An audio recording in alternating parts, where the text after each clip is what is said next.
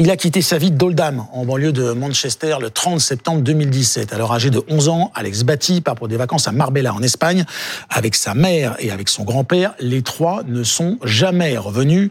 Alex, aujourd'hui 17 ans, a réapparu sur une route de Haute-Garonne en pleine nuit, repéré par un jeune conducteur, Elisa Trana. Dans la nuit de mardi à mercredi, Fabien est en pleine tournée de livraison en Ariège quand il aperçoit sur le bord de la route un jeune homme Alex Batty. Je marchais en pleine forêt, euh, dans, un coin complètement perdu, à 20 minutes euh, du plus proche village en, voiture. je me suis dit, c'est pas normal, euh, il n'y a aucun, aucune explication en fait pour qu'il y ait quelqu'un ici si tard à marcher autour. Et du coup, bah, sur, le, sur le retour, je me suis dit, il faut que je m'arrête pour lui demander si ça va, parce que, ou même pour l'aider en fait, juste pour l'aider. du coup, je le, prends avec moi, on continue ma tournée. Et c'est là où il me raconte un peu bah, toute, toute son histoire. Alex Batty, de nationalité britannique, avait 11 ans à l'été 2017 lorsqu'il part en vacances en Espagne avec son grand-père et sa mère qui n'en a pas la garde. Il était censé rentrer chez lui près de Manchester 15 jours plus tard, mais sa grand-mère, qui est sa tutrice légale, ne le reverra plus. Elle va signaler sa disparition à la police britannique et évoquer la thèse d'un enlèvement familial. Elle sait que sa fille souhaite élever Alex selon un mode de vie alternatif hors du cursus scolaire. À l'époque, elle lance un appel à son petit-fils dans les médias. S'il te plaît, appelle la police, appelle-moi. Et il va la contacter, six ans plus tard, mercredi, via le téléphone du livreur qui l'a recueilli. Bonjour grand-mère, c'est moi Alex, je suis en France à Toulouse. J'espère que tu vas recevoir ce message. Je t'aime, je veux rentrer à la maison. Au gendarme français, Alex Batty va détailler son périple, raconter avoir vécu deux ans au Maroc puis en Espagne, avant de gagner la France en 2021 pour vivre dans une communauté spirituelle nomade entre l'Aude et l'Ariège. Ce mode de vie, c'était un mode en autonomie où il se déplaçait de lieu en lieu en vivant de, de petits travaux avec des panneaux solaires et un potager. Il se réimplantait avec ses panneaux solaires et ce potager. L'adolescent n'a subi aucune violence physique et assure qu'il n'était pas retenu contre son gré dans la communauté. Lorsque sa mère euh, a indiqué euh, qu'elle envisageait de partir avec lui euh, en Finlande, ce jeune a compris qu'il fallait que ce périple s'arrête et il a décidé de quitter l'endroit où il était pour marcher pendant quatre jours et quatre nuits. Alex Batty devrait passer les fêtes de fin d'année avec sa grand-mère qui se dit folle de joie de l'avoir retrouvé. Son grand-père serait décédé il y a six mois lors de son périple. Sa mère, elle, est toujours recherchée. Et pour revenir sur ce conte de Noël, comme on pourrait euh, l'appeler, euh, nos invités Donatien Levaillant, merci. Vous êtes chef de la MIVILUD. Pour ceux qui ne connaissent pas, c'est la mission interministérielle de vigilance et de lutte contre les dérives sectaires. À vos côtés, Daniel Picotin, bonjour. Bonjour. Avocat spécialiste des dérives sectaires et de l'emprise mentale. Et Jacques Avocat honoraire. Hein. Avocat honoraire, pardon. Et Jacques Fonbonne, général de gendarmerie, qui est resté avec nous, ancien commandant de la section de recherche de Léon. Avant de répondre aux questions de Dominique, on va prendre la direction d'Oldham, près de Manchester, où on retrouve l'envoyé spécial de BFM TV, Anne-Laure. Anne, on a vécu, grâce à vous, et à Joao Alencar le retour d'Alex Batty euh, à son domicile chez sa grand-mère hier soir. Désormais, il va devoir expliquer, raconter, décrire ce qu'il a vécu pendant six ans. Oui, tout à fait. Alors pour le moment, nous sommes encore dans le temps des euh, retrouvailles. Alex euh, a retrouvé, vous le disiez, sa grand-mère euh, hier. Ils échangent, ils se retrouvent, ils parlent parce que pendant six ans, ils n'ont pas eu cette occasion. Alex qui est toujours hein, au domicile de sa grand-mère, mais vous le disiez, désormais, après ce temps de retrouvailles, il y a celui de l'enquête, des questions. Matt Boyle, le chef de la police de Manchester, qui a tenu une conférence de presse là indiqué l'adolescent sera euh, interrogé, je cite, à un rythme qui lui euh, convient parce qu'il s'agit d'un processus difficile pour euh, l'adolescent. Alex, il est arrivé hier entouré de policiers britanniques. Il y avait aussi des personnes des services sociaux anglais parce que cet adolescent, il doit être accompagné pour reprendre ses marques, retrouver son quotidien. Mais il devra répondre aux questions des enquêteurs. Que s'est-il passé pendant ces six années où il a été enlevé par sa mère. On le sait, il a été au Maroc, en Espagne, puis en France. A-t-il été victime ou non de maltraitance? A-t-il pu tout livrer aux enquêteurs français? Autant de questions auxquelles il va devoir aussi répondre aux enquêteurs euh, britanniques. Mais l'objectif désormais, eh bien, euh, c'est euh, de retrouver un semblant de vie normale. Et le chef de la police britannique de Manchester l'a aussi rappelé. L'objectif, c'est qu'il réintègre un quotidien le plus normal possible et le plus rapidement possible. Merci Anne Lorbance avec Joao Alencar en Angleterre. Maître Picotin, maintenant on va débriefer Alex. Hein. On va lui poser des questions. Pourquoi est-ce que c'est important Pour savoir si c'était une secte, si c'était une communauté, est-ce qu'il faut retrouver ces gens-là? Est-ce qu'il faut lutter contre eux? C'est important? C'est essentiel. Euh, on s'est un peu emballé les médias, excusez-moi de le dire ici sur ce plateau, parce qu'on a tout de suite décrété qu'il y avait secte. C'est possible, mais c'est pas certain. Nous, on a dit communauté. À BFM, on a dit communauté. Communauté Côté spirituelle. Communauté itinérante, selon les mots on verra. vous avez été... On a dit ça à BFM, c'est sûr. On a en France, euh, ce qui est la France de très bons gendarmes, euh, ils vont faire une enquête tout à fait suivie. Et s'agissant d'une emprise mentale éventuelle, c'est pareil il faut non seulement que, le jeune soit débriefé, mais qu'il soit par des psychologues cliniciens spécialisés pour dire s'il y a vraiment un lien d'emprise mentale ou non. Moi, j'ai rappelé que j'avais défendu une affaire avec trois enfants sur les routes de France et d'Espagne pendant deux ans et demi. Ils ont suivi une maman paranoïaque. Ils ont jamais été sous emprise. Ils ont suivi la maman, tout mhm. simplement. Et il n'y a même pas de secte. Il y avait des communautés alternatives. Euh, Monsieur Levaillant, euh, vous êtes chef de la MIVIDU. 4000 signalements, Monsieur secte sur le plateau, pardon pour la, simplification, c'est voix, mais 4000 signalements chaque, année pour des, euh, des, comportements ou des dérives sectaires. On est, on est toujours en cet ordre de grandeur? Absolument. C'est ce qui correspond à un doublement en l'espace de 10 ans, à peu près, même plus qu'un doublement. Qu'est-ce qu'une secte et qu'est-ce qu'une dérive sectaire?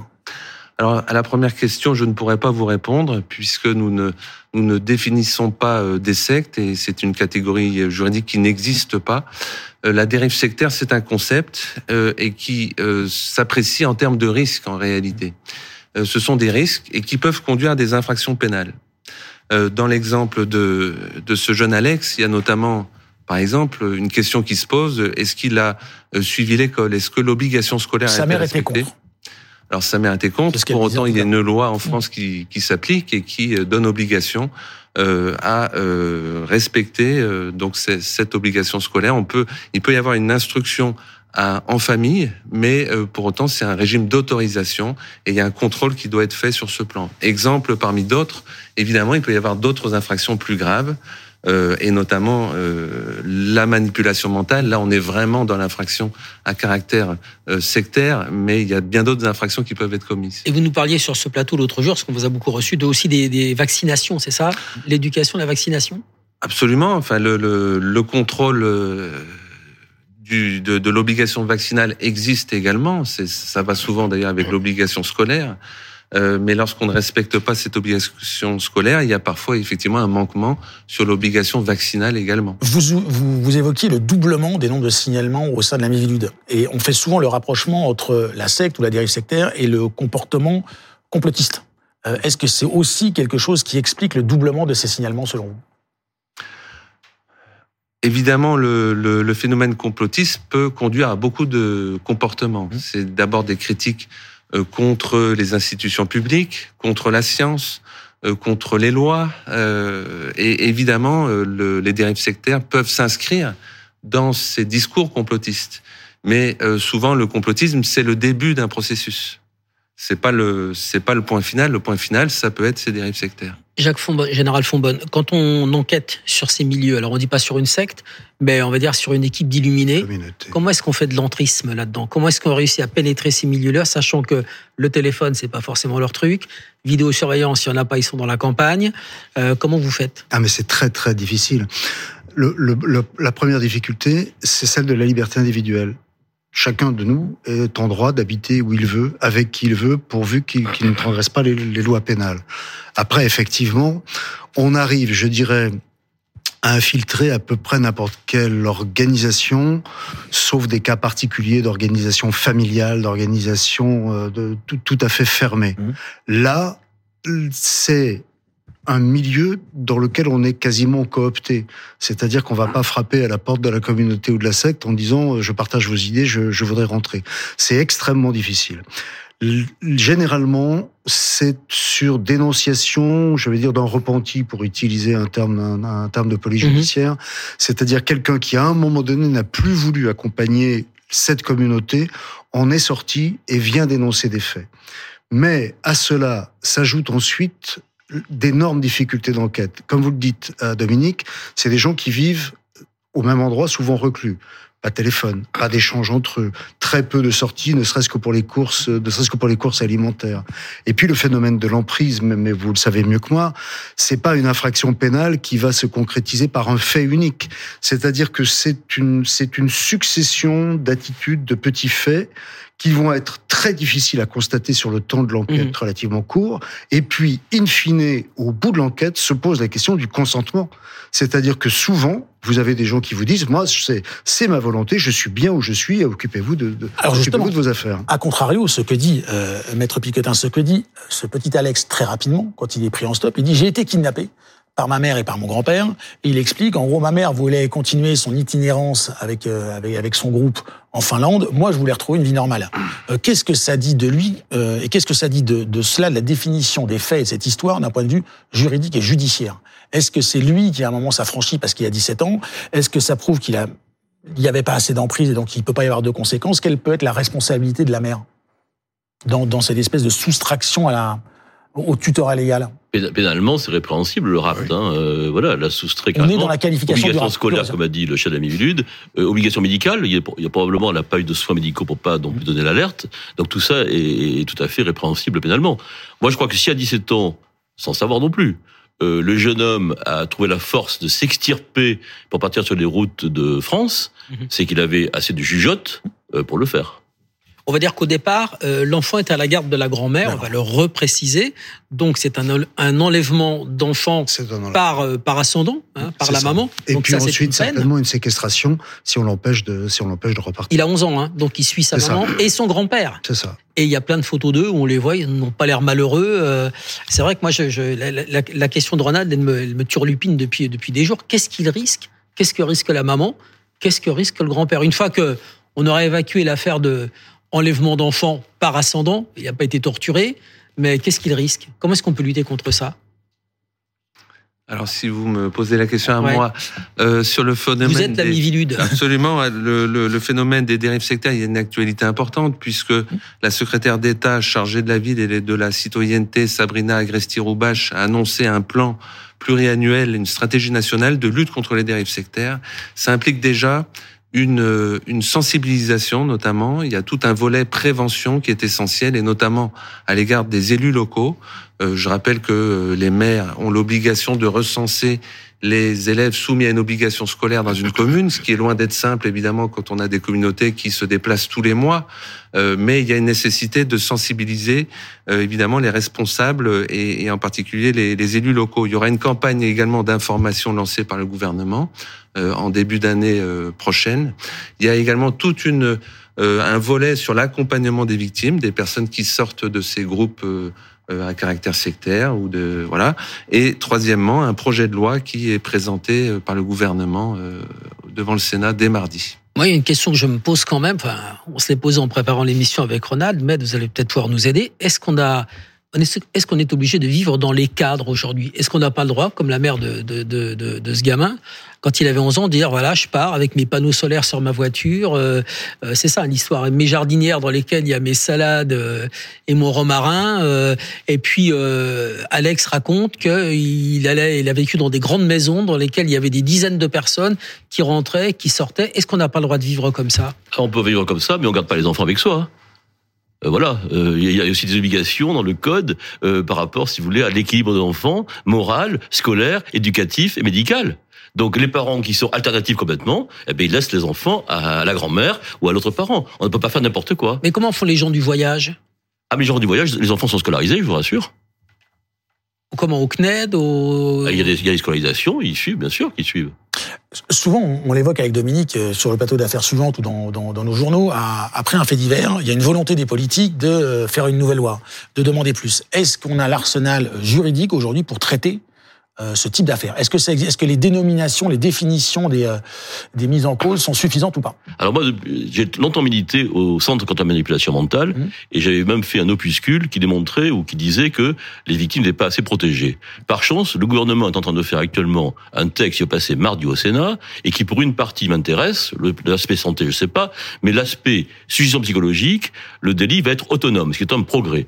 J'ai vu aussi que les services de police et gendarmerie pourraient officiellement infiltrer, ce qui est bon. J'ai vu aussi que les associations nationales pourront être partie civile. Donc ce texte euh, qui est présenté, ce, ce projet de loi qui est présenté au Sénat me paraît utile.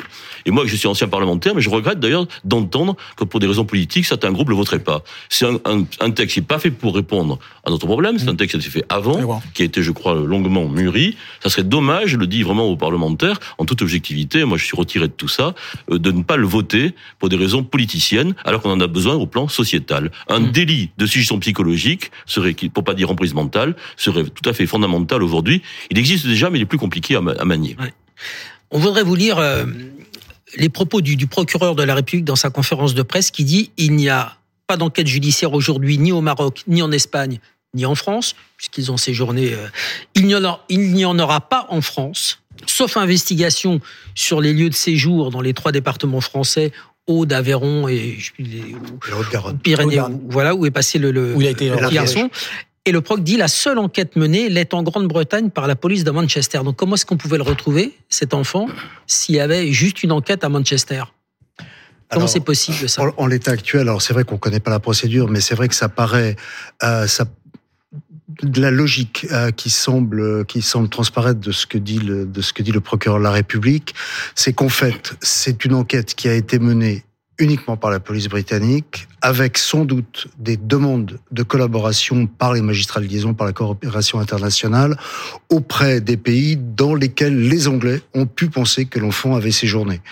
Euh, Mais la réponse, c'est quoi? Alors, la réponse, c'est qu'a priori, les questions posées par les Anglais ont eu des réponses négatives, c'est-à-dire que les différents pays qui auraient pu être sollicités ne l'ont pas fait.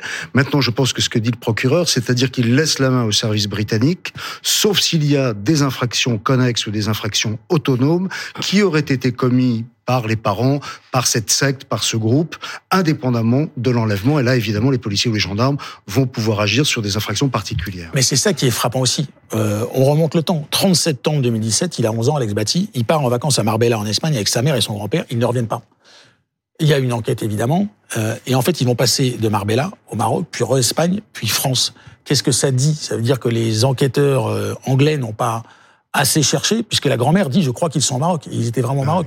Qu'est-ce qui s'est passé à ce moment-là pour que ça prenne six ans et pas un mois C'est le problème de l'itinérance. Les, les, les services de police britanniques, ils sont très bons. Hein. Tout, tout le monde, tout le monde le sait.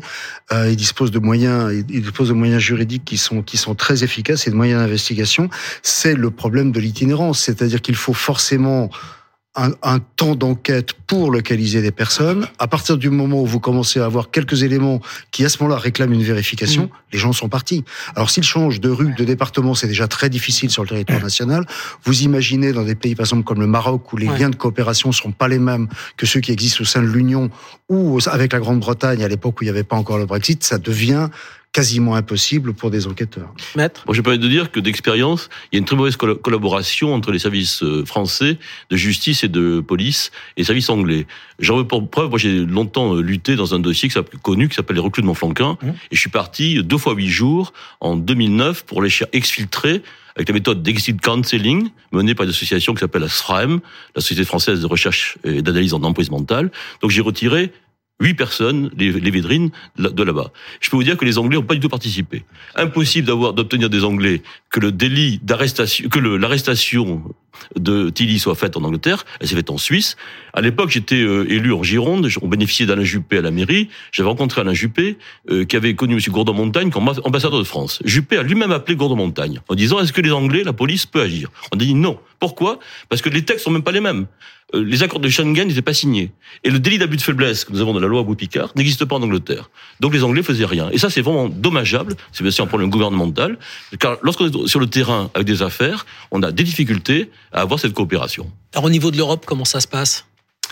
Bah, au niveau de l'Europe, le patron de la Mivilude. Il y a des textes généraux. Alors le, le il y aura notamment dans le euh, comment dire dans la stratégie nationale de lutte contre les dérives sectaires un projet d'observatoire européen des, des, dérives sectaires. Il faut qu'on on travaille bien avec certains pays, notamment la Belgique, qui a une structure équivalente à la Mivilude, euh, et nous travaillons avec d'autres pays européens, mais parfois avec des notions juridiques qui sont un peu différentes, il est vrai. Merci à tous les trois d'avoir été sur le plateau euh, d'affaires suivantes. Merci beaucoup Dominique. C'est d'ailleurs le dernier numéro d'affaires suivantes de l'année. Oui. Je vous souhaite une très bonne on souhaite de bonnes fins d'année. Une bonne fin d'année à tous ceux qui nous écoutent et qui nous suivent régulièrement. Et, qui, à vous aussi, Ronald. Mais merci beaucoup, Dominique. Et à vous. Bonne fête de fin d'année à vous. Dans un instant, euh, l'après-midi. Et à Marion en régie. Et à Marion, et à Marion Bordier qui nous accompagne toute l'année. Dans un instant, si vous aimez tout ce qui concerne la police et la justice, ne manquez pas notre long format ligne rouge consacré à Monique Olivier, la diabolique. Bonne fin de journée.